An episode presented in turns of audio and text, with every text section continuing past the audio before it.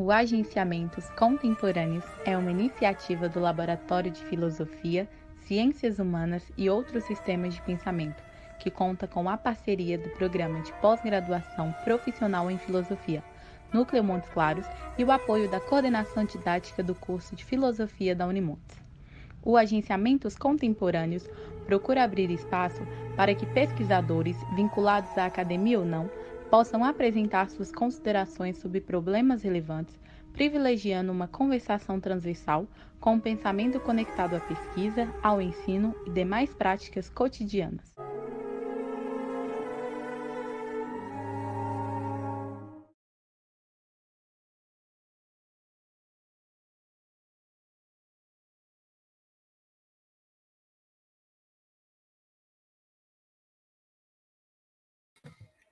Boa noite, boa noite a todas, boa noite a todos. Sejam muito bem-vindos a mais um encontro do nosso canal Agenciamentos Contemporâneos, canal vinculado ao grupo de pesquisa em filosofia, ciências humanas e outros sistemas de pensamento.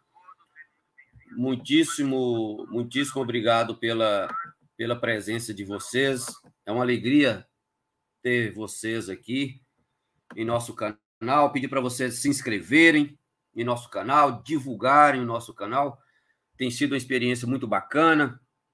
É, e para não fugir à regra, hoje receberemos a Regina, a querida Regina, a quem nós imediatamente agradecemos a gentileza de ter aceitado o convite nosso, de estar aqui com a gente hoje.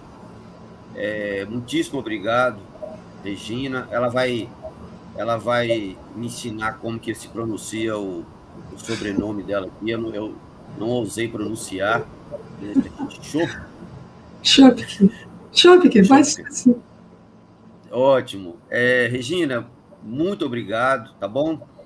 Por ter aceitado estar aqui com a gente hoje para essa prosa, para esse encontro no nosso canal. Fique à vontade, é, a casa é sua. E vou pedir para você se apresentar, para falar um pouco é, do seu trabalho, das suas pesquisas, enfim, é um pouquinho da sua é, da sua história enquanto professora, pesquisadora, escritora, enfim. E depois sinta-se à vontade para entrar nesse, nesse tema é, que eu tenho certeza que será muito bacana, que é sobre a alegria enquanto resistência. Tá bom? É, boa noite e valeu demais, tá bom? Por estar aqui com a gente hoje. É, bem, antes de tudo, é, boa noite né, para todo mundo. Boa noite, Alex. É, eu que agradeço, para mim é uma alegria enorme estar aqui. Eu, eu acompanho o canal de vocês, o Agenciamentos Contemporâneos, e posso dizer que, para mim, é o melhor canal de filosofia, tá? Então, é, eu acho que vocês estão fazendo um trabalho belíssimo né? E, e, assim, um fundamento deleuziano fantástico. Acho que tem uma pluralidade aqui, toda uma. É, é, todos esses pesquisadores que vocês trazem, professores, filósofos, eu acho fantástico. Eu gosto demais. Então, a alegria é minha de estar aqui, agradeço muito e parabéns a vocês por esse trabalho maravilhoso que vocês têm feito, né? É, sobre mim, Bem, meu nome, é, apesar de ser um nome alemão, eu normalmente chamo Regina Schopk, né? Eu sou professora da UERJ e sou professora é, tanto da graduação de filosofia quanto da pós-graduação. E é, a minha pesquisa, ela sempre, sempre, desde sempre, as afinidades que eu tenho, muito semelhantes com Deleuze, acho que isso é, me trouxe muito para Deleuze, porque as paixões que eu tenho, os afetos que eu tenho são muito próximos é, do próprio Deleuze, né? É, e no caso Spinoza, Nietzsche, né? É, que estão bem presentes, né? Entre outros, dentre outros, mas esses estão bem presentes nesse meu livro, né? Do Alegria, Verdadeira Resistência. Mas o meu trabalho ele foi sempre é, voltado para essa questão é, deleuziana de pensar a diferença, de pensar é, as questões mais profundas, né? Que para mim é, esse vitalismo deleuziano para mim é algo é, que sempre também eu tive muita sintonia, muita afinidade e nos meus trabalhos, né? Eu tenho Eu tenho um, o meu livro, meu primeiro livro foi por uma filosofia da diferença, de Deleuze, Pensador Nômade, né? Depois foi Matéria em Movimento, A Ilusão do Tempo e o Eterno Retorno, né? E, e o Dicionário Filosófico, né?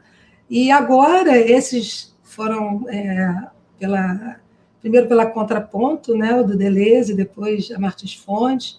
E agora esses, esses dois livros, na verdade são dois livros, quero até fazer um agradecimento, já vi que a Carla Mello está aqui, e a Carla Mello é a editora né, do, desse, desse meu livro, e mais o da Origens da Opressão, foram publicados juntos. Faço um agradecimento por acreditar nesse trabalho, e uma editora que não, não é, tem todo um percurso né, é, dentro da literatura e, e apostando também na filosofia, até porque a Carla também é formada né, em filosofia. E, enfim, agradeço muito né, também, queria falar sobre isso, porque vi que a Carla está aí, e ela está longe, né, seis horas, né, né, atrás de meu irmão também, está bem distante. Agradeço a todos que estão presentes.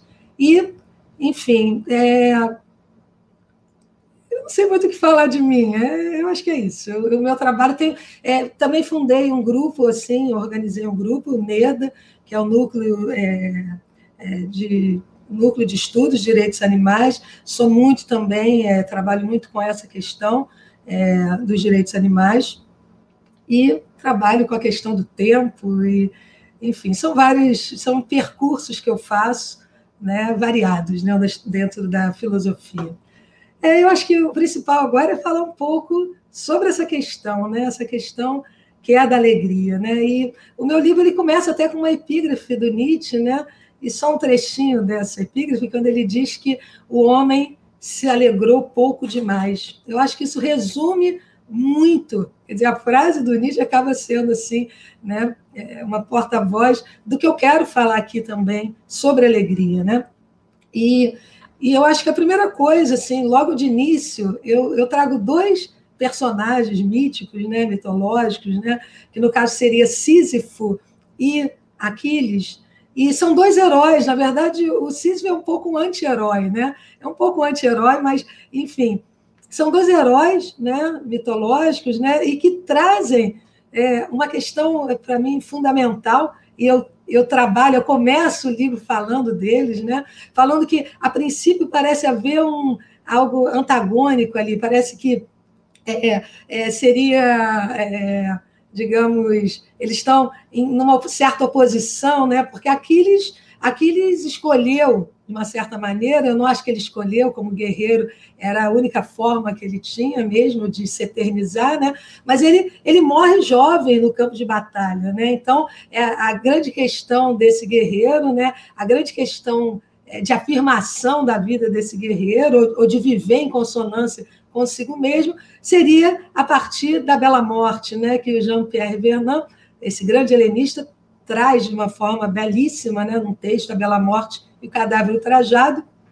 Mas, enfim, é, o Aquiles morreu jovem para ser eternizado, é a única eternidade que esse grego homérico acredita, é exatamente essa eternidade é, que vem no coletivo, né, pelas façanhas, pelos feitos né, desses heróis, né? Então essa vida breve, que é essa vida do guerreiro, né, que morre ali no campo de batalha, ainda na flor da idade, belo, jovem, né, era apenas uma forma de ser eternizado nesse campo social, de ser lembrado, né? Porque morrer para esses homéricos é ser esquecido, morrer para Aquiles era ser esquecido. Mas a gente tem essa figura que é do Sísifo, né? e que eu trago, e que para mim ele é o verdadeiro herói da resistência, né? eu trago ele como herói da resistência até mais do que como herói do absurdo, como Camus vai, vai defini-lo, e eu trago exatamente é, é, é, esse, esse, essa espécie de anti-herói, que, na verdade, ele luta não para para ser eternizado na memória, ele luta para permanecer vivo, para estar aqui no aqui e agora, né? Para viver na carne e continuar vivo. Né? Então, ele, ele, ele aprisiona a morte, ele, ele simplesmente é, é, ludibria os deuses só para voltar para o mundo, né? só para poder continuar vivo, para poder continuar sentindo né? É, esse prazer que é estar vivo, né? Esse, essa alegria de viver. Né? Ele, de uma certa maneira, mesmo tendo recebido né, um dos, castigos mais terríveis, né? A Sísifo é, é obrigado, né, pelo Hades a, a, a, a, subir a montanha, sempre com aquele rochedo nas costas, né? E ele só é, chegando lá no cume da montanha, esse rochedo rola, ele reinicia isso, ele desce a montanha e retoma isso que parece assim tão né, sem sentido, né, esse castigo dado a ele, né, mas ao mesmo tempo, é, Sísifo, segundo o próprio Camus, é preciso imaginar Sísifo feliz, mas imaginar Sísifo feliz não por estar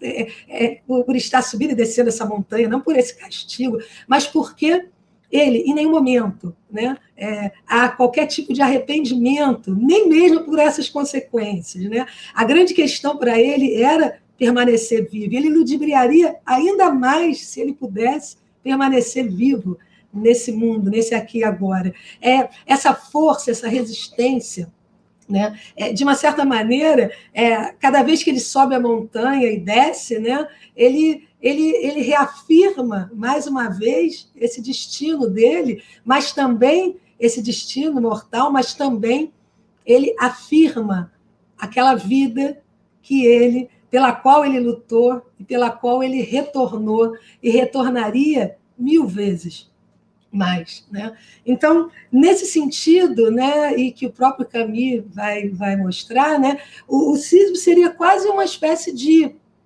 de, de, de, de, um herói né, trágico. Ele é um herói trágico é, pela própria afirmação, mas principalmente porque esse herói trágico para Nietzsche é alegre. Né? A gente precisa entender o que é alegria para poder também entender né, que o trágico, primeiro, dissociar essa ideia do trágico e do pessimista, né? Isso daqui são coisas que eu também vou trabalhar é, no meu livro, né? Mas entender que é, essa alegria, essa alegria desse herói trágico é exatamente porque a alegria não é um sentimento como outro qualquer, né? E aqui eu estou é, é, eu, eu, me agencio aqui com, com, com Spinoza e com Nietzsche para pensar isso, né?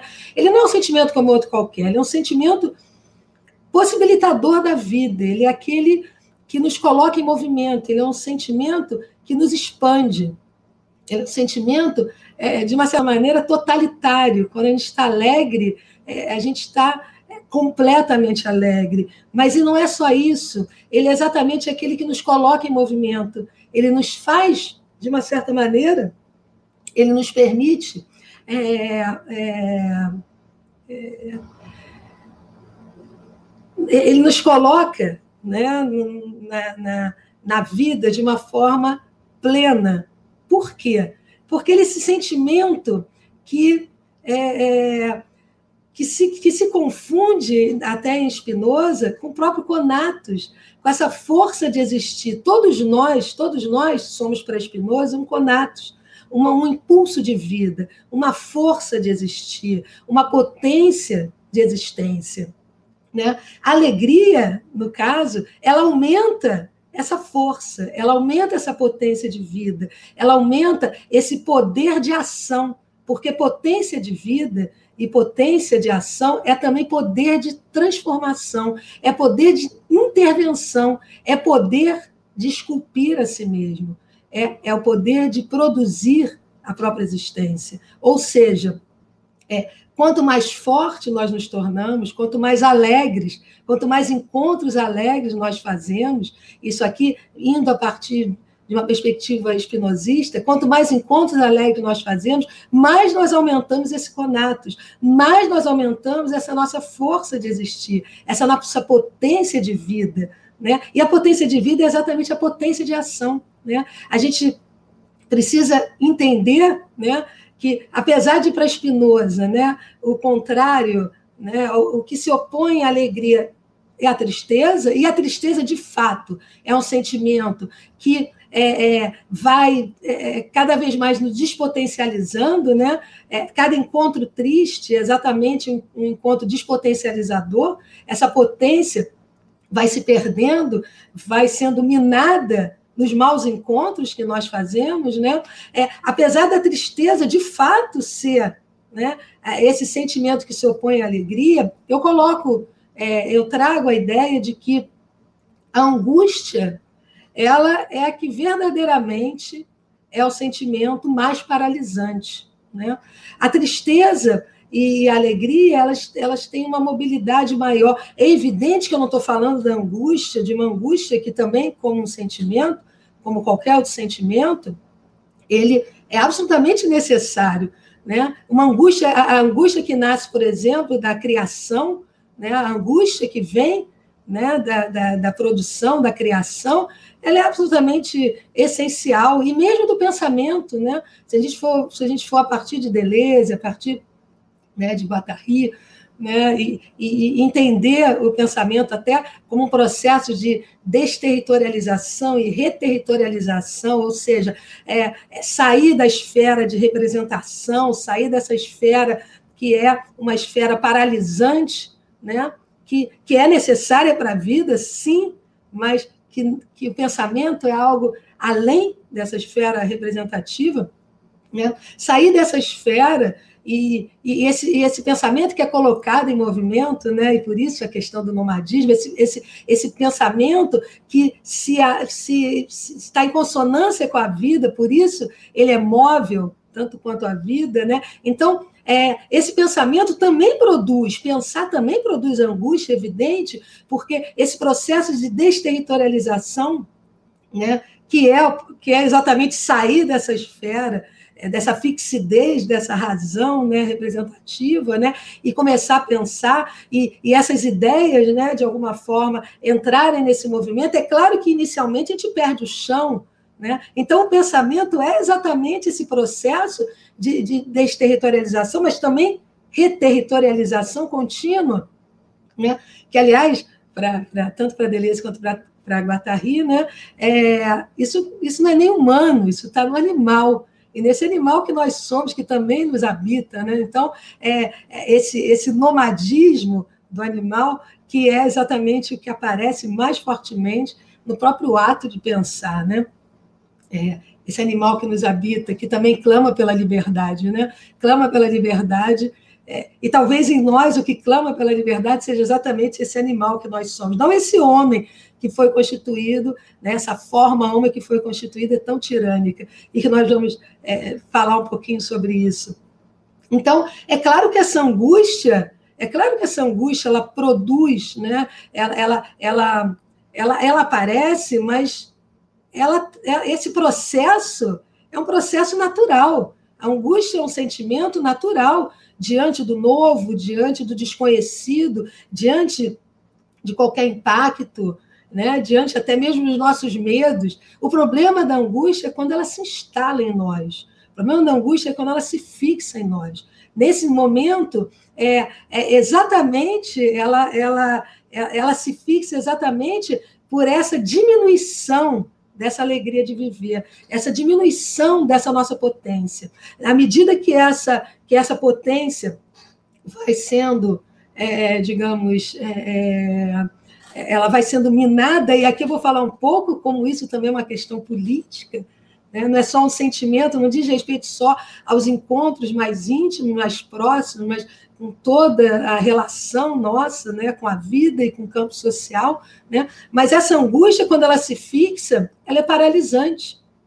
Né? Essa tristeza que vai nos tomando pelos maus encontros que nós estabelecemos, pelo fato de vivermos é, subservientes e submetidos aos poderes estabelecidos, que simplesmente, né, Spinoza é, fala também sobre isso, né, os tiranos, como eles produzem as paixões tristes exatamente para nos enfraquecer, ele, eles dominam exatamente para dominar, eles precisam nos enfraquecer.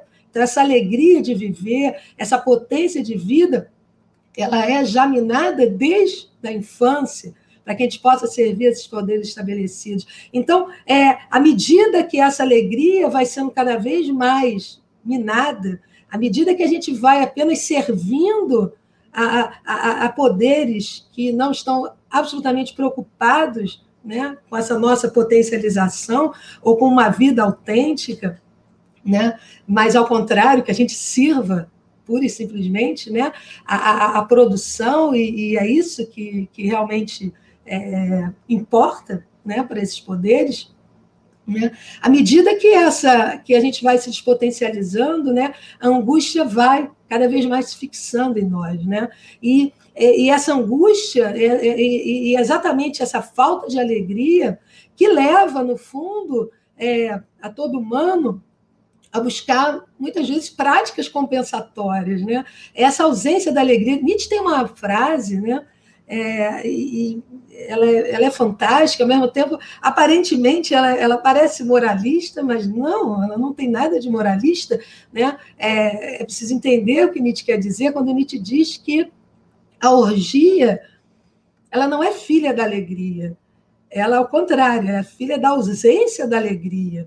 O que Nietzsche quer dizer aqui, que não tem nada a ver com uma questão moral, tem a ver com o fato de que, aliás, talvez na própria esteira de Schopenhauer, né, de toda a crítica que Schopenhauer também faz a essa busca desenfreada de diversões, de prazeres contínuos, né? É, é o que ele está dizendo é que é, essa busca contínua né, de diversão né, é quase uma compensação para uma vida que está sendo roubada para uma vida que está sendo despotencializada, de tal maneira que é, é, se busca todas as formas, né? é, é o, que, o que Deleuze vai chamar de. de, de, de, de é,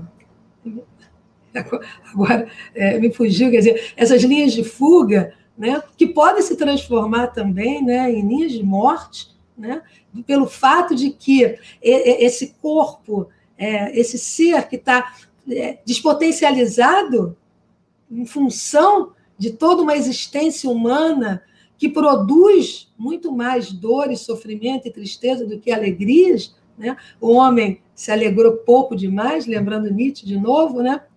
Essa busca contínua de diversão também é a busca contínua de uma felicidade que está sempre buscada fora de nós. E, normalmente, ela é buscada, é, é, essa busca vem de uma crença de que o próprio desejo né, é, existe um objeto faltante para a minha felicidade. Né? Então, essa ideia do desejo como falta, que já aparece, né, já está ali em Platão, quer dizer, é, é, é, toda a metafísica que trabalha com essa questão e que Spinoza vai romper com isso, vai romper exatamente e vai mostrar que o desejo é produção e não falta, mas esse desejo como falta, ele interessa e muito aos poderes estabelecidos, porque essa é a maneira de capturar né, o nosso desejo, né, de colocar a nossa felicidade sempre é, é, em busca de algo que nós não temos, de algo que nós, é, é nós acreditamos ter perdido, mas o que nós perdemos foi exatamente a nossa vida, ou melhor, a nossa potência de vida, o que está realmente, o que não é, o que não é, é claro e não pode ser, porque enquanto você opera com a ideia de que é, a tua felicidade está no, no, sei lá, vamos no iPhone, no, na última geração do iPhone, enquanto você vive voltado né, para ter bens o tempo inteiro, né, você não se percebe exatamente como você. Não só é um servo né, desse sistema como um agente também do próprio sistema. Então, de uma, numa certa medida, né, a gente faz críticas né, a, a esse capitalismo desenfreado, né, enquanto nós estamos servindo não apenas como é, não como apenas como servo voluntário, mas agentes também que propiciam esse fortalecimento. Enquanto a gente não entender que a alegria ou a felicidade, eu faço a distinção entre alegria e felicidade no livro, mas eu acho que eu não, não tenho como falar tudo aqui, mas a gente entender que é, é, essa alegria, né, essa alegria de viver que é minada em nós, né, é minada em nós exatamente porque é, somente um corpo dócil, para usar uma linguagem Foucaultiana, mas somente é, um corpo é, despotencializado, né, se submete resignadamente às condições que são impostas a nós, e são condições absurdas, de vidas inteiras que passam né, numa, numa construção em que as pessoas não têm sequer tempo né, para realmente é, é, produzir os bons encontros. Né? As vêm tomadas por, um, por, um, por uma produção, né, por, um, por um trabalho que, em geral, não lhes aperfeiçoa em nada, não lhes permite qualquer liberdade, e uh, o, o, resto do tempo também, quase de uma forma rotineira, né, essa busca excessiva de diversões, de certa maneira, também é, afasta ela né, da, da, própria percepção de uma vida é, que pode ser, pode ser de outra forma.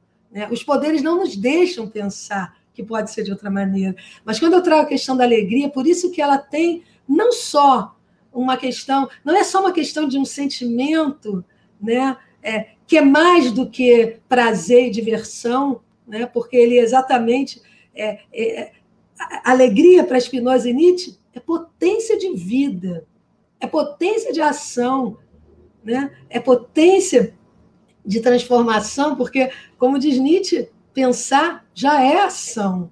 Né? Quando a gente sai desse território do, do, pensamento como representação e entra exatamente nesse pensamento movente, a gente já está, já está de alguma forma, é, é, é, a gente já está se transformando de alguma maneira. Mas mais do que isso, né, é, os encontros que nós fazemos na vida, quer dizer, enquanto é, é, os tiranos, né, vamos pensar do ponto de vista político, a gente está vivendo algo que, que realmente é, é, é, muito assustador nesse, desse ponto de vista, a produção dessas paixões tristes, né? É, de que maneira esse enfraquecimento é, nos joga exatamente nessa estrutura, continua nos jogando, nos fazendo reféns dessa estrutura, que vai buscar essa felicidade é, em algum lugar, né? em algum lugar perdido, né? ou em algum objeto perdido, e dessa maneira nós ficamos reféns desses poderes estabelecidos. A gente precisa entender o desejo, como Deleuze e Guattari trazem brilhantemente, né? é, esse desejo é, que ele aponta, estando em Spinoza, né? esse desejo como produção, e é isso, e Nietzsche e Deleuze e Guattari trabalhando isso, né? é, é, é pensar o próprio inconsciente né? como uma usina não como um teatro, mas como usina, e essa produção de vida que é o próprio desejo. Né? Então, essa questão que é, é, é absolutamente é, é, é fascinante para mim, né? e, que, e que nos leva a entender que se nós não tomarmos as nossas vidas nas mãos, né? não é o mundo que vai nos tornar livres. Né? A gente tem uma, uma questão que é muito importante, que, que vai acabar né? É, chegando lá em, em, em, no existencialismo mesmo, né? que para Kierkegaard, por exemplo, né? É, é, o que causa angústia é a liberdade, né? é o fato de nós termos que escolher, é o fato de nós não termos garantias. Né? Então, a ideia de que é, nós somos livres, então veja bem, Kierkegaard parte do princípio que nós somos livres, algo que Spinoza e Nietzsche não, não estariam de acordo. Mas, enfim, para Kierkegaard, né, nós, a, a nossa angústia vem daí, dessa liberdade que nós temos e essa liberdade que, que, de uma certa forma, sem qualquer garantia de que as nossas escolhas serão as melhores. É, isso no existencialismo chega em Sartre, e Sartre vai dizer que nós estamos condenados à liberdade. Eu vejo aí um aspecto cristão do pensamento, quer dizer, é, subterraneamente, né, uma, uma, uma herança né, cristã aí da ideia eh, da liberdade, que são coisas diferentes de Spinoza e Nietzsche. Para Spinoza e Nietzsche é o contrário. Se é possível falar em angústia ou em tristeza, é exatamente porque nós não somos livres. Exatamente porque a liberdade é uma conquista ela não é, ela não é pronta, ela não é dada, né? E ao contrário, nós somos constituídos dentro desse campo social para servir. Quer dizer, se a gente, se a gente pudesse é, é, falar em muitas outras coisas, né? até mesmo em Arthur, a questão do corpo sem ódio, de que maneira meu corpo é constituído né, como um organismo para servir a esses poderes, e nós vivemos uma vida inteira a serviço desses poderes sem parar e avaliar né, o que está sendo roubado de nós, que é essa alegria, que é essa alegria de viver, que é exatamente esse sentimento, é a mais pura afirmação né? Ele já é afirmação. Por que, que é resistência? Por que, que eu coloco Sísifo aqui como um herói da resistência? Porque é a paixão pela vida, a paixão por essa existência, né? que é tão corroída por uma metafísica que transforma a vida num, quer, quer pensar a vida sempre como um vale de lágrimas, né? E, e mesmo quando a gente tem um, um grande pessimista como Schopenhauer, que vai falar que a vida é dor e sofrimento, né? ainda assim, ainda assim, né? a vida não é só dor e sofrimento. Né? Eu faço uma distinção que eu não sei, eu não sei quanto tempo a gente já está aqui, né? Ah, já tem ali 31 minutos. É, eu faço uma distinção até no livro, né, entre entre uh, o otimismo, o pessimismo e o trágico, né? Porque é muito importante, muito importante entender também que a alegria, o homem alegre, digamos assim, né? É, é, aquele que é alegre, não é exatamente um homem exatamente otimista, né? Pelo contrário, né? É, é, o homem trágico, esse homem alegre é o homem trágico. E por quê? Acho que posso falar um pouquinho só disso, se isso interessa a vocês. Né? É, a, a, o, o, otimismo né, vem desde Leibniz, né, questão de que nós vivemos no melhor dos mundos possíveis. Né? Então, é, Deus não poderia ter criado um mundo melhor. Né? Então, esse é o melhor dos mundos possíveis. Né? É, e é isso, evidentemente, que esse otimismo né, leibniziano vai ser combatido por Voltaire até no século XVIII, com Cândido, né? e ele, ele vai, ele vai, é, enfim, satirizar essa ideia de que sempre tudo caminha para o melhor, que tudo, tudo sempre vai para o melhor, tudo sempre vai dar certo. Ele satiriza isso, sim. Né? E a gente vai ver chegar em Schopenhauer que que vai cunhar exatamente o pessimismo para contrapor essa ideia do, do, otimismo, né? E, mas, na verdade, a gente está vendo aqui duas fixações do olhar, né? Um que fixa sempre no que é bom e sempre vai dar certo, e, e, se não deu certo é porque não acabou, como disse aí um filme que eu assisti. Então, enfim, está sempre fixando esse olhar no melhor, né? sem nenhuma perspectiva contrária, e o pessimismo, que também, de certa maneira, também fixa o olhar no pior, sempre. Sempre tudo acaba mal, sempre tudo acaba é, é, é degradado. Né? Então, é, tanto o olhar do otimista quanto do pessimista são olhares que estão fixados de uma certa forma. Eles não estão pulsando, né? É, ao mesmo, um acredita demais que tudo sempre vai para o melhor. E o outro acredita demais que tudo sempre vai para o pior. Né? E o trágico aqui é exatamente aquele que, sem negar o pior, né, afirma né, a vida de uma forma absoluta, de uma forma total. Afirma a vida no que ela tem de melhor, no que ela tem de pior, mesmo no mais sombrio, porque não adianta fugir né, o tempo todo da dor, né, porque a alegria a tristeza e todos esses todos esses é, é, todos esses dissabores e todos os prazeres tudo isso é a vida né? E afirmar essa vida dizer esse sim né? Esse sim maior que está exatamente no 341 né da Gás Ciência e aqui é muito é, é, é muito importante entender isso que gente está falando e a leitura que Deleuze faz disso também que é belíssima, né? em que Nietzsche diz: o que, que vocês fariam né? se um demônio aparecesse para vocês e dissesse, né? demônio no sentido grego, né? ele aparecesse para vocês e dissesse é, é, que tudo, tudo que você está vivendo ali vai se repetir infinitamente. Aquele luar, aquela árvore, esse seu dia, essa noite, tudo isso vai se repetir. Né? O que você faria? Você se ajoelharia e diria que ele é um Deus e nunca ouviu coisa mais bela, ou você diria que é a pior coisa que você ouviu? Né? Você chama ele de um demônio, né?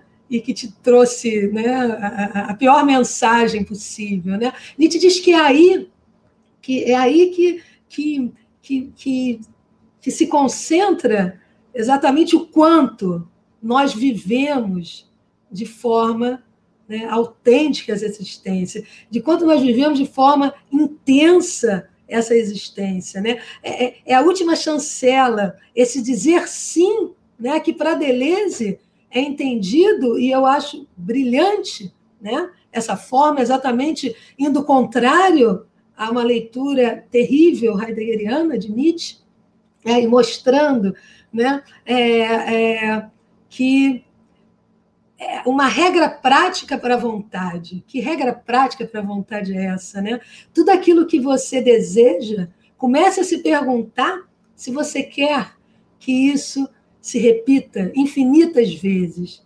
É dessa maneira que o nosso querer se torna poderoso. E é dessa maneira que a gente diz um sim para o antes, para o agora e para o depois, para a vida inteira. Esse sim é a própria é a própria afirmação, é a própria alegria de viver. É esse sim mais profundo, mais visceral, né, que, que, que nos coloca numa condição né, de enfrentamento até mesmo desses poderes, né? na produção, na tentativa de produzir uma vida que esteja em maior consonância né? com esses, com valores, né? valores vitais, realmente. Né? Então, essa alegria, vamos entender, então, eu vou, eu vou é, é, tentar dar um fechamento aqui para vocês, para poderem perguntar, enfim. É, é, vamos, vamos entender que, do ponto de vista né, da vida, é, do ponto de vista dos encontros que nós fazemos né, nessa existência, né, é, nós nascemos com conatos que é dinâmico, né, essa força de existir, ela, ela pode aumentar e pode diminuir. Por que, que é importante a gente tomar a nossa vida nas mãos? Né? Porque todos os encontros que nós fazemos, todo o nosso desejo, né? A gente tende a acreditar que ele é bom, quer dizer, Spinoza é, é genial né, quando ele diz que é, é, a gente não quer uma coisa porque ela é boa, a gente quer e por isso ela é boa. Então a gente acredita que é, aquilo que a gente quer é maravilhoso, né? mas a gente só vai saber a medida desse encontro, e à medida de que esse desejo realmente nos fortalece, nos potencializa, à medida que a gente se relaciona com isso, com ele, né? E, e, e, a gente só sabe se esse encontro realmente é favorável à nossa natureza, compõe conosco, exatamente se ele aumenta a nossa potência de ser, de existir. Então essa é a medida que a gente precisa sempre lembrar, né? Até que ponto o que nós estamos fazendo está nos fortalecendo, está nos potencializando, ou ao contrário, está cada vez mais nos potencializando e podendo nos levar a essa angústia, a isso que vai se transformar exatamente no que se chama hoje de uma, de uma depressão, que é uma paralisia. Porque a angústia que ela faz é exatamente estreitar o nosso olhar. A gente não tem mais saída, a gente não se sente com saída. Né? A angústia é, é nos coloca numa, numa condição né, é, em que é, nós estamos, é, a gente sente, a gente se sente esvaziado, mas o que está esvaziado, o que está esvaziado é a própria vida. Não é a vida em si que é um, que é um nada. Eu, eu faço eu faço sempre essa essa eu, eu trago sempre essa questão que eu acho muito importante. Eu acho que o existencialismo, ou mesmo nessa demolição da metafísica, né, a gente a gente é, entende é, é que não aconteceu o que Nietzsche previa, ou aconteceu o que Nietzsche previa também, né? mas não aconteceu de dessa demolição, libertar o homem né, de, de, de certos pressupostos né, que estão ali né, e que tornam ele prisioneiro. Né? Ao contrário, né, esse homem se sente, né, é, é, ao invés dele é, afirmar ainda mais a vida, né, ele se sente de uma certa forma, é, é como se faltasse algo, né? Né? Esses valores que foram demolidos, né? ao invés de nos devolver né, para esse sentido da terra, fez com que muitos considerassem a vida como um nada. Mas a vida é absolutamente tudo. A vida é tudo que nós temos. Ela não pode ser um nada. Ela pode até não ter esse senti algum sentido, né? ou, ou digamos, o sentido de, de viver é viver e viver da forma mais digna e potente possível. É recuperar essa alegria que é roubada de nós, de algum modo resgatar essa alegria, esse prazer de estar vivo, que está ali no início, naquela criança, que aos poucos vai sendo, talvez a palavra fosse adulterada, né? até que ela se torna é, um joguete nas mãos dos poderes estabelecidos, né? E a gente vive uma vida absolutamente restrita, né? Que nos sobra muito pouco tempo para realmente, né? É, é, buscar essa, é, é, é, esse esse contato com nós mesmos, né? E, e, poder de alguma forma tomar nossas vidas nas mãos, né? E produzir, nos esculpir, né? E aí teria que entrar em outros filósofos, né? Como também Foucault, né?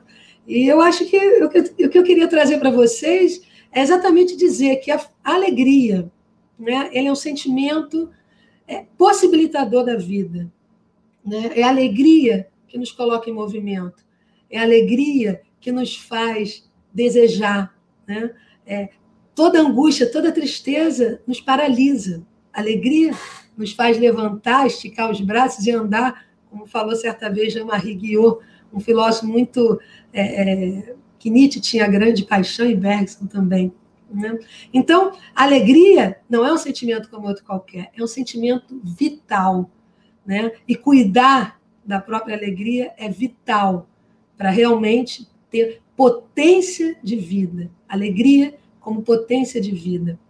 E nesse sentido, ela é tanto um sentimento, uma afecção, um afeto, como ela tem uma conotação política das mais poderosas. Né? A gente, é, mantendo essa alegria viva, a gente não se deixa, né? a gente não se deixa enfraquecer né? É, por esses poderes, pelo tirano que vai roubando e minando cada vez mais a nossa existência. Né? Então, a resistência maior é esse resgate dessa alegria, essa potência de vida, fazer bons encontros, né? buscar esses bons encontros. Eu não poderia falar sobre isso, porque daria um curso inteiro, principalmente Espinosa, mas eu acho que o que eu trouxe para vocês, eu acho que é pelo menos algo, já tem algo aqui para a gente pensar. Né? É, é isso, Alex. Eu acho que se quiser fazer alguma questão, se quiser, continua.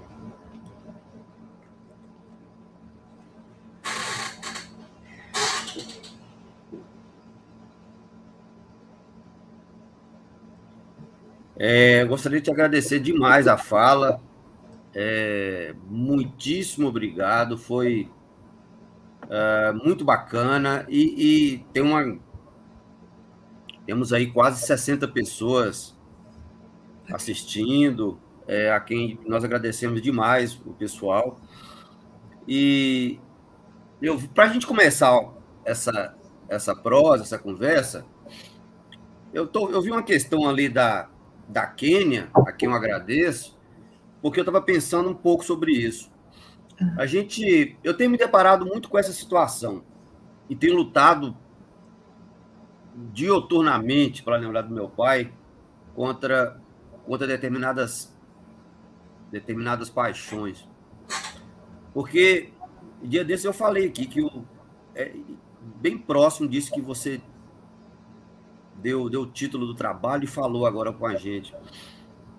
É, o que nós temos de mais resistente em relação a tudo que está posto, colocado, é a alegria. Mas a questão é. É difícil pra cacete, né? Porque. Ah, é, ao nosso redor é só dor, só tristeza, é, paixões da, da, da, da pior espécie. E eu acredito que nesse momento, em especial, que nós estamos vivendo coletivamente, esses autores como Spinoza, como Deleuze, por exemplo, para citar dois, diante de, de, de tantos, nesse momento a, a, a, é que é que a gente precisa muito desses autores, em especial experimentá-los. Porque está cheio de intérpretes desses autores, cheio de intérpretes. Isso nunca me interessou, nunca vai me interessar. A questão é, como numa situação como essa que nós estamos vivendo, eu não sucumbi, entendeu?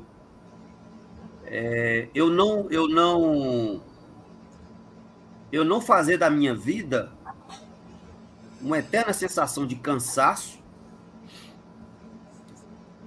e me despotencializar a todo instante. E aí esses autores, eles passam a ter uma importância absurda. Como, como Spinoza, por exemplo. Eu, eu, tempos atrás, eu fiz um comentário para algumas pessoas numa sala de aula dizendo o seguinte: é, todas as vezes em que eu me deparo com determinadas situações no país, no mundo, comigo, no dia a dia, que me e que me impulsiona a uma sensação enorme de tristeza, eu abro a ética e começo a ler. Uhum. Não como, como. Não tem nada a ver de alta ajuda, essas tolices, não é isso. É para entender um pouco da política, entender um pouco daquilo que se passa porque é um livro absolutamente elucidativo. É, e eu começo a ler e eu começo a entender determinadas situações e começo a e, e passo a ter, de algum modo, determinadas condições para lidar com aquilo. No sentido daquilo que o Deleuze chama de filosofia prática mesmo, sem nenhum, sem nenhum medo de usar esse termo. Não que eu estou diferenciando teoria e prática, quando eu falo de prática, estou falando tudo num, num, numa, numa, num movimento só. E é impressionante que nesses últimos, aí vamos fazer quase dois anos nessa situação, Sim. é um livro que tem me ajudado muito, principalmente em se tratando do humor, que eu descobri na ética. Deu até eu não tenho meia linha escrita sobre isso, mas me deu vontade de escrever sobre humor na ética, Spinoza. É, como que é possível você descobrir, através do humor, você falou da alegria como resistência, e aí eu estou lembrando do humor. E o humor tem a ver com humo, tem a ver com líquido, né? tem a ver com, com algo que, que você, que, seu, que jorra, que passa pelo seu corpo, né? e que te modifica, modifica seu modo, por aí vai. Então, é... eu me deparei com muitas pessoas, leitores de Spinoza, leitores do Deleuze, e aí não é nenhum tipo de juízo, mas uma situação muito difícil, de, de, de tristeza. E há dois textos que me ajudaram muito, e até hoje me ajudam, que eu falei, da ética do Spinoza, e o texto que o Deleuze escreve a partir do Beckett, traduzido pelo Roberto Machado, lá no Sobre o Teatro, uhum. onde ele fala sobre esgotamento. O esgotado, sim. É, é, é, é, como que nós precisamos experimentar o esgotamento para dali fazermos política. É, até então a gente só está no cansaço. E o tirano, eu já estou falando demais, já estou terminando. O tirano. À vontade. O tirano, ele gosta de alimentar o nosso cansaço. Ele não quer o esgotamento, ele, ele quer o cansaço, porque com o cansaço nós sempre, nós sempre ficaremos com a, com a vontade, com aquela impressão de que amanhã. Um, um, o cansaço tem uma relação muito próxima com a transcendência, porque uhum. estabelece na gente uma crença qualquer no possível, sendo que o possível já era, já foi. Nós temos que inventar, nós temos que criar, de algum modo, o mais difícil que seja. E eu acredito que o maior desafio seria esse. Você pensar, fabular, inventar coletivamente o possível. Porque ele já era, ele acabou. Não existe. E aí eu tenho que inventar. Eu tenho que criar. Então esse esse movimento ele é ele é dificílimo. Ele é muito difícil. Porque uh, a, a, a, máquina de produção de tristeza ela não cessa, ela não para. Ela não para. Né? A todo instante, a todo instante. Então, é, só para dizer como que a alegria ela, ela é também uma espécie de percepção política. Uhum. Sim, sim. É, terminou? Posso falar? Sim, sim, foi só uma observação. Não, foi ótimo. É, então, Alex, é, é muito difícil. Né? A gente está vivendo, por exemplo, um momento né, de, de dor, muita dor e sofrimento para muita gente, para nós mesmos, para pessoas que nós conhecemos. Aqui nós estamos falando, nesse momento, eu estou falando da pandemia, né, que vem ainda a causar ainda mais estragos sobre uma, uma condição política que também nós estamos vivendo de muita tristeza, a meu ver, é de muita produção né, de, de de, de, de tristeza, né?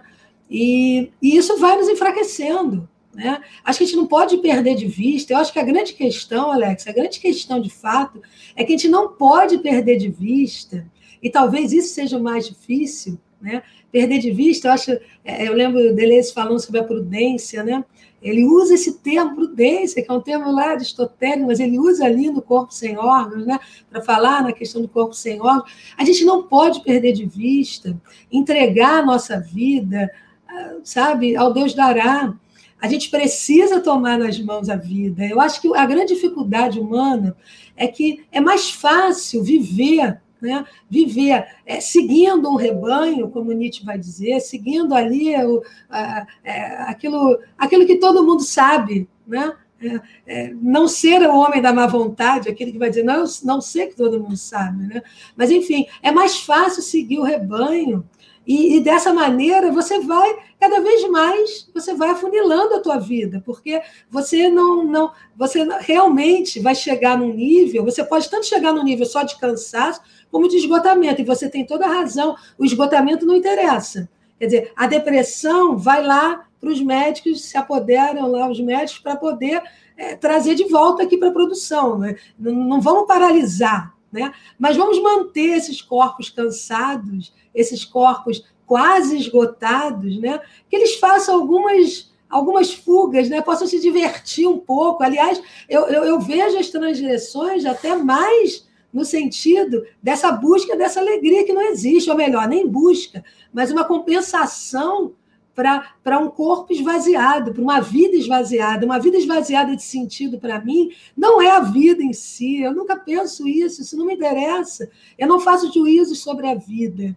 Né? É, é, eu não acredito nesse juízo. Nesse ponto sonitiano, eu acho que a vida não tem que ser julgada pela razão, então eu não faço juízos sobre a vida. A vida esvaziada, para mim, é exatamente essa vida, que é uma vida que se tornou mecânica, automática. Nós somos autômatos. Nós vivemos ali dentro de uma rotina que nós criamos e até mesmo a nossa diversão tem um tempo tem aquele tempo previsto, porque é aquela diversão para voltar para aquela rotina massacrante dessa produção cada vez mais é é, é, é, pesada, cada vez mais terrível. Né? E quando eu digo que essa captura do desejo né, nos coloca, ao mesmo tempo, como sendo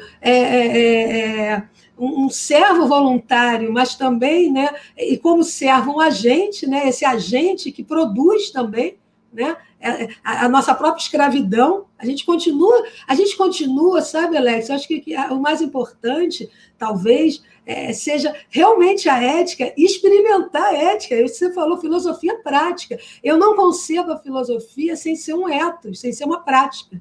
Eu não aceito a filosofia como sendo. Aqui eu, eu posso até lá em Sêneca, que vai dizer a filosofia não foi feita para criar discurso, foi feita para ensinar a viver, digamos assim. Vamos pensar na estética da existência Foucaultiana, vamos pensar na produção de si, deleuziana e guattariana, vamos pensar na ideia de que a gente precisa, de fato, de algum modo, né, desconstruir é, isso, é, esse, esse corpo, né, esse, essa mente, esse espírito, como quiserem chamar, mas, enfim, é, desconstruir essa fórmula né, para que a gente possa, de fato, resgatar alguma alegria.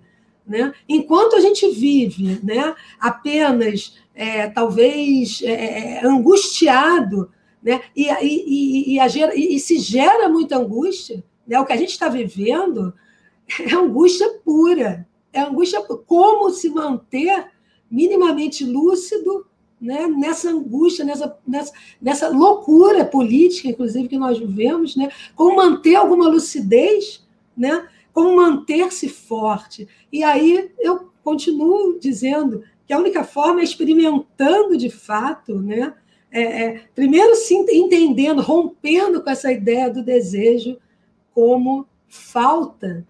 Primeiro entendendo que a gente vai ter que se agenciar, se agenciar com outros e com outras coisas mais que possam aumentar esse nosso conato, possam aumentar essa nossa força de viver, essa nossa alegria. Se a gente não concebe, se a gente não sabe o que realmente nos fortalece, a gente vai continuar na cegueira.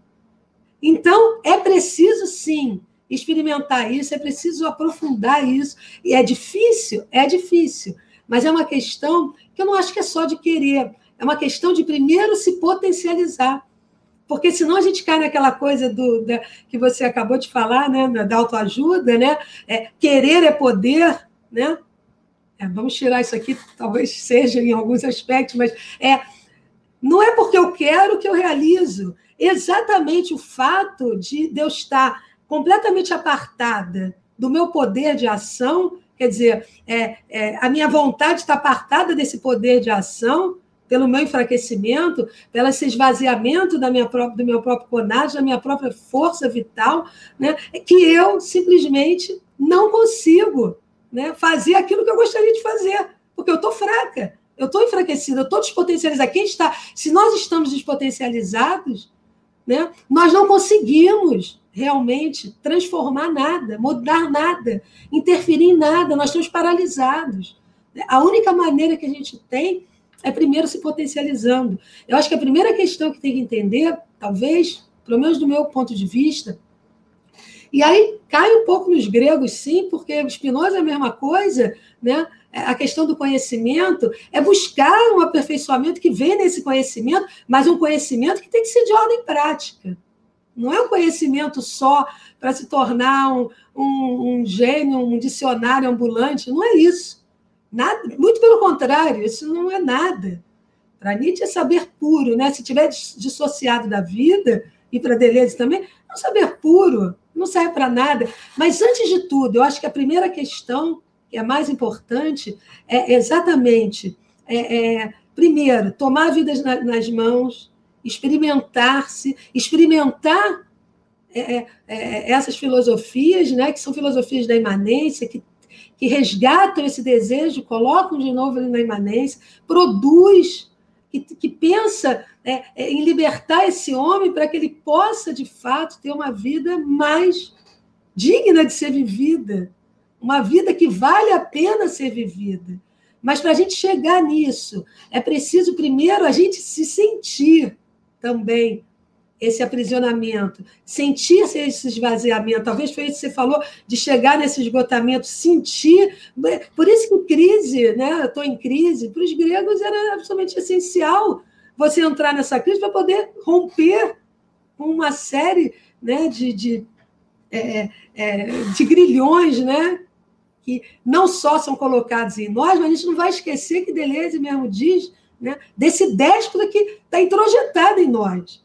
A nossa alegria, ela é, é, é, ela não é só sugada, minada, né, pelo déspota que está fora. É o déspota que também está em nós, que não nos permite viver também. Se a gente não conseguir né, tirar esse déspota de dentro de nós, né, se a gente não conseguir expulsá-los dentro de nós, né, descobrir-se também tirânico e também agente, né, se a gente não conseguir fazer esse movimento, a gente não sai dessa estrutura. E é nesse movimento que a gente vai descobrindo, né, pelos encontros, pelas experimentações, que a gente vai descobrindo aqueles que nos fortalecem e aqueles que vão é, é, é, nos despotencializar até nos matar. Né? Pensar exatamente a morte como um mau encontro, mas essa, é, é, essa morte que se dá também em vida, gente. É, é, essa, é, essa é uma questão que eu trabalho também no livro. Né? O niilismo é exatamente essa vida esvaziada, essa vida que não tem sentido, essa vida que tanto faz. Porque ela foi esvaziada mesmo. Ela é esvaziada. Ela é esvaziada porque ela tem que servir a um propósito. Ela tem que servir aos poderes. Né? Então, ela é esvaziada necessariamente. Então, e, e aí, Regina, desculpa Vai. te interromper, perdão. E aí eu lembro do, de, uma, de uma outra vida que ela é fantástica, que eu lembrei aqui do, do, do Mishima, Yuki Mishima, que diante da, da ele tem, um, tem uma obra belíssima que chama Sol e Aço, uhum. que ele, ele começa a se preparar fisicamente pra, para a prática do Araquiri do sepulcro. Por que isso?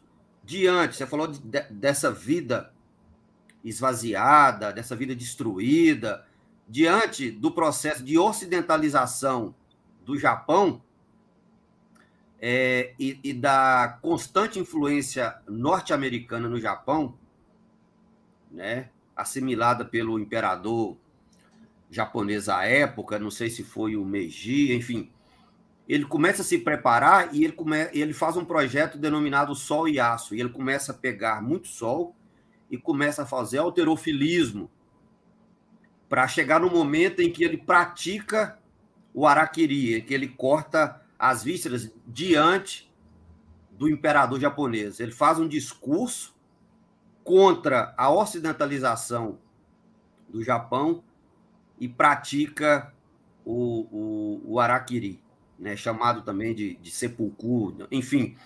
Uhum. É, ele leva, eleva a vida à máxima potência nesse momento. Que aquela outra vida já não interessava.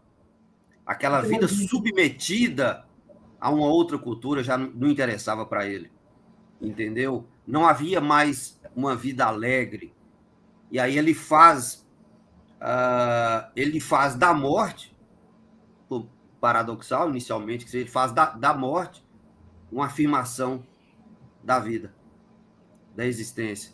Né? Uhum. Enfim, só para dizer como que a vida, essa ideia de vida, ela é, ela é, ela é muito importante até para nós entendermos um pouco de que vida nós estamos falando, de quais vidas estamos falando, ou que muitas vezes acreditamos estar vivendo e, e, e uma vida absolutamente esvaziada, como você colocou a, o termo, né, a expressão, enfim. Eu vou, eu vou passar aqui algumas observações, algumas questões do pessoal que está assistindo, uh, na medida do possível, que é muita gente. É... O Henrique Komatsu seu livro não só fala de alegria, mas fala com alegria. A alegria está presente na escrita do livro e coloca o leitor diante de uma liberdade possível. É... E ele, ele diz: gostaria que você comentasse um pouco sobre a despotencialização e a ausência da liberdade na escrita, né? Uma das questões. E afinal de contas, como escrever com alegria, liberdade e com potência? Henrique, Henrique, saudações para o Henrique, Henrique, extremamente gentil, né? Henrique, meu querido, eu, eu acho que primeiro eu queria até falar que esse livro é um livro que eu não escrevo é, para academia, né? É, são os primeiros livros, esses dois livros, né, que eu escrevo. Eu quero, eu quero que ele, que, que eu sempre quis, na verdade, né, que a filosofia pudesse chegar a todos. Né? Isso não significa simplificação, não significa redução. Eu não tolero a ideia de simplificar e reduzir né? algo que não é para ser reduzido nem simplificado. Né? É simplesmente é, é, a gente chega aos outros, né? a todos, né? É, simplesmente com, uma outra linguagem, né? exatamente com uma linguagem que possa, de alguma forma, ser uma linguagem mais viva, mais movente, não, e não essa linguagem que é desse mundo que eu vivo, que é um, é, é, é um mundo erudito, a gente precisa, a pesquisa, ela se dá em, em torno de certos moldes, mas não deixa de ser, jamais deixa de ser, e todos os filósofos estariam em concordância com isso, né? Deleuze, Nietzsche e outros tantos estariam em concordância com isso.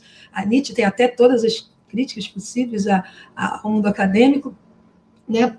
pelo fato, por determinadas questões do mundo acadêmico.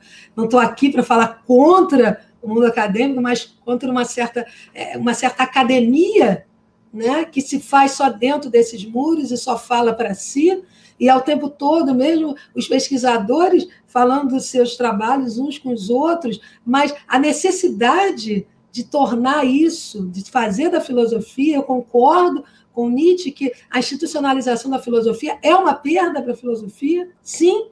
O pensamento não passa dentro da, da academia de uma maneira totalmente libertária, não passa mesmo, e não passa mesmo. Porém, a gente pode é, se utilizar da universidade para poder fazer passar o pensamento. E a necessidade, exatamente, poder fazer passar o pensamento é produzir também é, fora desses moldes, fora desse, desse molde que nos aprisiona, né? Nos aprisiona de tal maneira que, é, é imagina, a gente o tempo todo. É, é, é eu vou dizer para vocês que meus, os meus livros anteriores também são acadêmicos, mas sempre busquei talvez por ter muito tempo escrito resenhas, jornais, né? Eu sempre busquei um, é, e acho que é meu, né? Essa linguagem que é uma linguagem que é acessível. Eu, como Schopenhauer, não acredito que a, a, a grandeza da filosofia está em, em, ser hermética e fechada, né? como Schopenhauer critica é, é, alguns alemães, né? É, e eu criticaria Heidegger claramente aqui nesse aspecto. Né? Então, eu acho que escrever com potência, é, escrever é, voltado para pensar a filosofia do ponto de vista prático, né? É escrever com sangue, é escrever com a alma, é escrever com a vida, né? É escrever, é deixar fluir o pensamento sem essas prisões que nos colocam o tempo todo, né? Numa posição em que é, eu, preciso, eu preciso demonstrar tudo aquilo que eu escrevo. Ótimo. Mas quando a gente está falando de uma pesquisa, e, e ali essa pesquisa é, ela tem que ser aprofundada, ela tem que ser mostrada. Obviamente, nós não podemos escapar disso, nós vamos ter que demonstrar. E isso, não tenho nada contra isso. O problema é quando isso se torna a única forma de escrever. Né? O problema é quando isso nos coloca numa camisa de força, é exatamente a rotina. É o que eu falo também no livro sobre isso. A rotina é muito importante, até os animais têm sua rotina. Né? Os animais têm rotina, talvez os homens aqui tenham menos, né? mas a gente produz essas rotinas né? para que a gente possa, de alguma forma, é, é, controlar um pouco mais os deveres das coisas. Porém, essa rotina se torna uma camisa de forças. Né? E depois que ela se torna uma camisa de força, se a gente sai da rotina, a gente não consegue nem mais, nem mais pensar, nem mais fazer nada. Então, na verdade, é, é a gente precisa entender que é, a gente precisa aprender a, a pulsar. Né? A gente, aqui a gente faz um trabalho é, como pesquisador e é um trabalho que tem que ser realmente demonstrado, aprofundado mesmo, né? mas a gente tem que entender que a gente precisa se libertar também dessa escrita. A gente precisa ter uma escrita livre, né? Livre. O pensamento precisa para ele se exercer, ele precisa ter liberdade. Ele não se exerce prisioneiro de uma série de, de, de, de padronizações. Ele precisa ser. É um exercício que eu, que eu falo para todos vocês. Né? Orientando os meus, eu falo a primeira coisa que fala, leia, escreva livremente sobre aquilo que você, você leu. Né? Primeiro escreva livremente sobre isso, depois, depois busque os, a, a, as suas citações, mas primeiro tenta entender e tenta escrever, é, libertar né, a gente de, de, de prisões, né? E, e, é isso que é escrever com potência para mim, é, é, é, escrever com sangue, é escrever com a vida, é escrever é, é, se colocar, é usar a escrita como uma experimentação mesmo. É assim que eu acho, é assim que eu concebo, é a única forma que eu concebo mesmo. Embora eu goste dos meus outros livros também, mas eu acho que esses livros me, me, me, puder, me é, puderam né, é, trazer exatamente essa experimentação que para mim eu já fazia em escritos que eu faço fazia mais livremente, mas é, ainda não tinha feito um livro assim como eu gostaria, né? É isso, Henrique. O, o Luiz, Luiz Serguilha, Luiz, grande abraço, Luiz. Ele fala o seguinte: o homem nunca entenderá uma dor sem sentido. Fugimos covardemente do corpo pleno. Criamos o um monstro em nós porque eliminamos os devidos do corpo. Sim. Observação. A, a Ana Paula. Penso que a alegria a qual a Regina se refere vai além do sentimento em oposição à tristeza. Inclusive, a tristeza é necessária para nos tornarmos mais potentes. Uh, Antônio Carlos. Alegria é isso que acontece aqui. Falas que potencializam os nossos corpos para criar a vida em um tempo e espaço no qual a morte se, segue sendo a tônica. Jair, por que fascismo, por que o fascismo atual odeia tanto a alegria e a vida?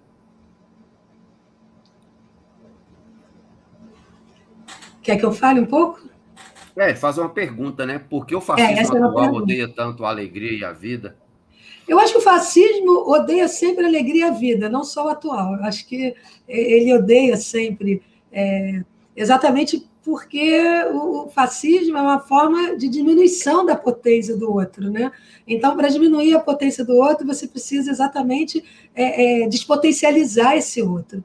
Então, a melhor maneira de despotencializar esse outro é infundindo medo, é infundindo o desespero, né? é, é, é, é nos colocando sempre numa posição né, em que nos parece sempre inescapável a vida. A vida se torna, pode se tornar inescapável mesmo. Se a gente não tiver atenção né, é, com relação a ela, se a gente não não tomar esse corpo, né, Luiz? Se a gente não tomar esse corpo, se não aprender a lidar com esses devires do corpo, né? A gente simplesmente se nega, a gente produz, ele falou de produzir esse monstro, né? Esse é o déspota que nos habita, é esse monstro que foi introjetado por essa estrutura de poder que nos faz sermos apenas joguetes dele né, que nos coloca numa posição de serviçais apenas. A nossa vida não interessa, as nossas alegrias não interessam, a nossa existência não interessa. O que interessa é o que a gente pode servir a esses poderes. Né?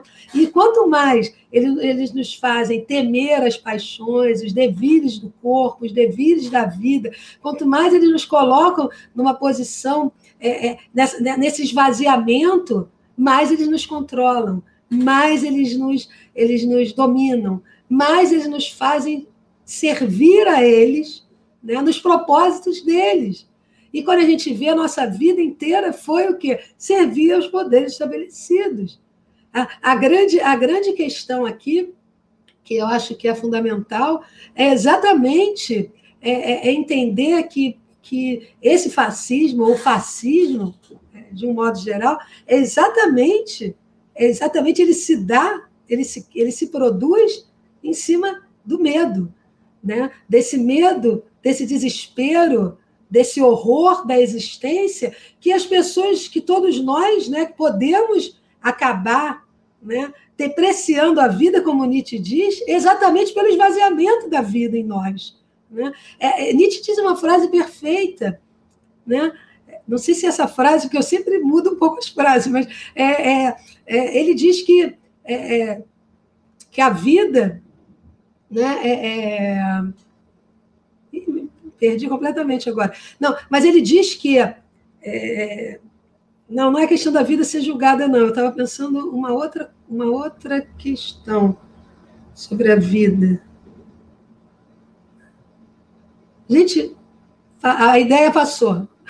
Passou. Mas vamos, ela vai voltar. Ela vai voltar. É, então, é, é, voltando à questão dos monstros, que eu estou chamando de déspota, que eu estou chamando de tirano, e que estão introjetados em nós, né? É, quer dizer, é, é, a vida, lembrei agora de Nietzsche, a vida, ela não é, não é a vida que é pesada, somos nós que estamos enfraquecidos, somos nós que não toleramos, porque nós estamos tão enfraquecidos que a vida passa a ser um peso. E a gente passa a, a, a simplesmente é, é, é, lançar sobre a vida juízos de valor, né? transformando a vida, aquilo que nós temos, né? esse aqui agora, essa vida fantástica que nós temos, que tem dores e sofrimentos, sim. E a nossa resistência está em afirmar essa vida a despeito dessas dores e sofrimentos. Né? Fazer essa vida valer a pena. Se a gente não tiver essa noção, a gente não consegue realmente transpor isso, né? transvalorar isso, né? transmutar isso. Né? E transmutar isso significa exatamente sair dessa zona de conforto que a gente, de certa maneira, que o rebanho nos dá, que o, que o mundo nos dá, mas ele, ele, ele o mundo não está nos acolhendo. Ele está apenas nos colocando numa posição de, de, de serviçais e que nós nos acostumamos a isso, sem parar nenhum momento para pensar o que a gente está fazendo com a nossa vida. Coisa que Cláudio Piano perguntava sempre nas aulas, né? O que, que nós estamos fazendo com a nossa vida? Grande Cláudio Piano. Né? O que, que nós estamos fazendo? Né? Se a gente não tomar a nossa vida nas mãos, a gente não sai disso. Se, se, se, tem uma frase que eu gosto muito, gente fala que é preciso libertar a vida. Ele vai completar, né? É preciso libertar a vida dessa moral, né? Dessa moral né? que, que, que corrói, que destrói né? a vida. Mas é, é, é preciso libertar a vida. Ele não está falando que é preciso libertar o homem. Preste atenção. Ele está falando que é preciso libertar a vida. Nós somos, nós somos aqueles, né? Nós somos a espécie para Nietzsche mais adoecida né? a mais adoecida de todas, né? perdeu essa saudável razão natural, exatamente porque nós já somos, como Deleuze vai dizer no livro sobre Foucault, ele vai dizer o quê? Nós somos. É, é, é, nós somos já uma contenção da vida. Essa forma homem, como ele diz, falando de Foucault, né, já é uma forma de contenção da vida. Nós somos uma contenção da vida. Nós encurralamos a vida, nós controlamos a vida, nós queremos a vida num cercado né? para que a gente possa ter a sensação de que nós dominamos a vida. Mas a vida é feita de devires contínuos. E, os, e exatamente esse nomadismo que vai ser trazido, trabalhado tão belamente por Deleuze e Guattari, né? eu falo um passando nesse ponto, mas não é o, o trabalho exato do livro, mas é está no meu primeiro livro, né? mas essa questão né, de, de, de, é, de, de pensar né? De que maneira, de que maneira a gente, de fato, né, pode produzir uma vida né, intensa, intensiva? De que maneira a gente pode afirmar essa existência, esse sentido da Terra, como Nietzsche diz, principalmente entendendo né, que não é inescapável. Se a gente começar a entender essa dinâmica, a gente começa a se preocupar com as relações que nós estabelecemos com o mundo, com os outros, com, os, com aqueles que estão próximos de nós, com os livros, com os animais, com a vida, num sentido amplo, amplo. O homem se fechou numa redoma, isso eu chego a falar também no livro. A cultura é uma espécie de redoma em que ele acredita que a vida está lá fora, a, a, a, a natureza está lá fora, mas nós somos parte dessa vida.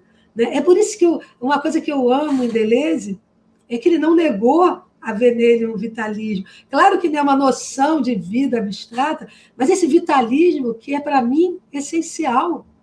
Né?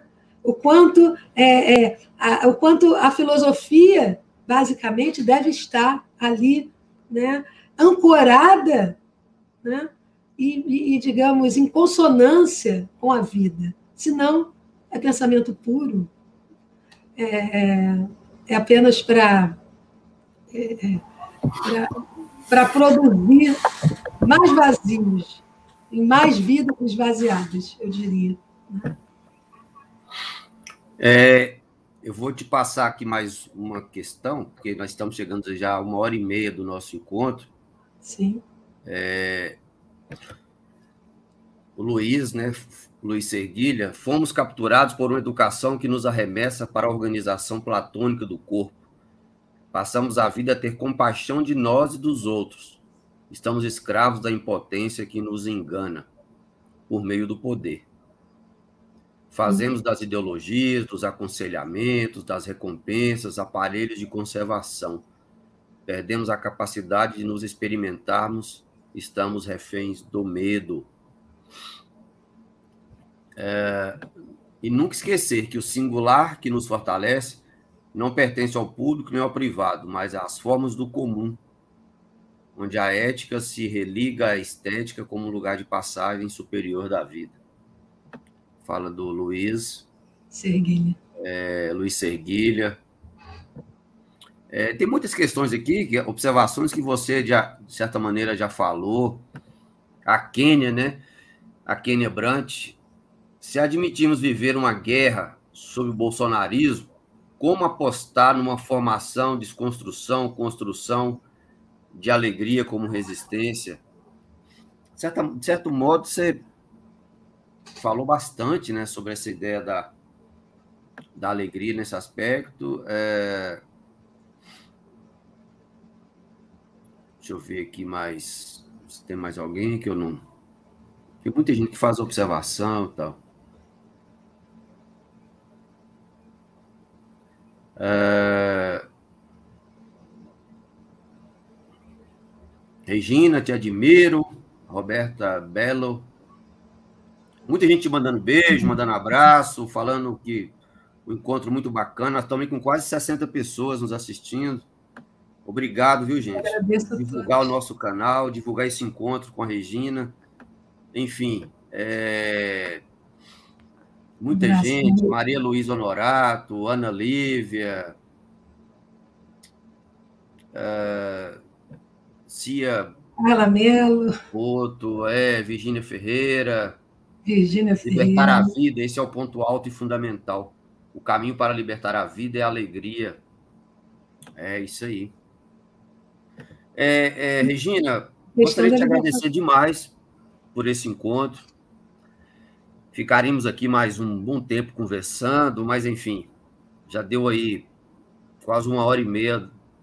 Uh, aqui no canal, prosiano, como a gente costuma dizer aqui no, em Minas. É, gostaria de te agradecer demais, tá? A gentileza. É, muita gente pergunta para mim quando eu falo sobre isso, sabe? Mas fala tanto de alegria, mas como, como, é que é isso? Como se tivesse uma fórmula, né? uma receita, assim, a lá Paulo Coelho, que você abrisse o livro ali e... Não é assim. Ó, tem, tem coisas que eu que eu costumo dizer, não como receita, obviamente, mas uh, o contato com determinados autores, determinados livros, escritores e escritoras, amigos e amigas, mesmo em tempos tão difíceis, no sentido da, de uma outra presença, mas isso aqui, por exemplo, é muito potente. Sim. Para algumas pessoas, e eu, eu concordo. O álcool ajuda muito, né? Beleza disse que ajudou ele um tempo, né? Sim, sim, sim. É, a música, né? A arte em geral. Então, é, a criação está aí. Você tem que ter a sensibilidade suficiente, a percepção suficiente para para fazer os devidos agenciamentos, né, as devidas conexões. Eu não, eu não consigo dizer como. Eu estou aí para fazer junto, mas dizer como não dá, porque, porque é singular, como disse aqui o, o Serguilha, né? não, é, não, não é que é privado, mas é singular e a partir de um conjunto de relações que você estabelece, você inventa, você fabula, enfim. Mas uma coisa é certa. É, a alegria, lembrando do nosso querido Michel Foucault, quem disse que precisa ser triste para ser militante? Uhum. Entendeu? Eu não estou falando, nós não estamos falando de uma alegria babaca, idiota, senso comum. Nós estamos falando de uma alegria enquanto potência, né? Que te arremessa, que te faz mergulhar nas coisas, no mundo. Não tem como você escapar ao caos, nem tem como você, como diz Deleuze, é, produzir um guarda-chuva qualquer por mais que as pessoas tentem fazer isso. O grande barato é estar tá no meio dele e criar as condições de vida possíveis no meio dele, né? Enfim, Regina, muitíssimo obrigado, tá? Nós agradecemos demais, agradeço a todo mundo que uh, esteve e está aqui com a gente até agora. É, foi uma alegria tê-la aqui, foi um prazer conhecê-la assim, a gente só conhecia por, por e-mail, né? É. É, é, enfim, atividades envolvendo. Eu tenho, eu tenho o seu livro sobre. Uh, está aqui na minha frente, é porque eu não estou conseguindo enxergar daqui. Uh, Deleuze ou matéria em movimento? Sobre o Deleuze. Não, não, sobre matéria em movimento, sobre o tempo. Sobre o tempo, sim. Isso, isso. É... Enfim, é um belíssimo texto. Obrigada. Enfim, muito obrigado, querida. Valeu demais, tá? É, olha, como eu disse a você, eu que agradeço e concordo com você. Esse encontro, esse encontro, por exemplo, aqui eu acho absolutamente potencializador. Estamos todos aqui pensando alegria, pensando em saídas, saídas no sentido de produção de existência, produção, e aí sim, como o Serguilha falou, é, produção de singularidades, né? essa, essa busca dessa singularização das nossas, da, da nossa própria existência, né? É, é saber se compor com aquilo que está né, mais próximo da minha, da minha, minha natureza também. Né? É, enfim, eu, eu acho. Eu só, eu só tenho a agradecer, agradecer a todos que estão aqui. É, os nomes passam muito rápido, as questões passam muito rápido aqui enquanto eu estou falando, então eu não consigo falar, mas eu agradeço a todos. Eu teria que falar todos os nomes, mas, enfim, é, meus irmãos estão aqui, tem sobrinho, tem o César Sabino, Virgínia Ferreira, Carla, Melo, Carla Jandor, tanta gente, Roberta Belo, Calinda, de pessoas é, mais próximas, de pessoas, alguns alunos e muita gente, e pessoas até que eu não conheço exatamente e que eu só tenho a agradecer por esse encontro, por estarmos todos aqui é, buscando, né? buscando entender melhor uma maneira, inclusive, de se produzir, de se esculpir para viver uma vida realmente que vale a pena ser vivida. Então, te agradeço muito, Alex. Sou eu que tenho que agradecer. Muito obrigada. A pedir para as pessoas divulgarem o nosso canal, tem uma série de, de encontros lá, muito. muito bacanas, eventos que nós já organizamos, já transmitimos, enfim.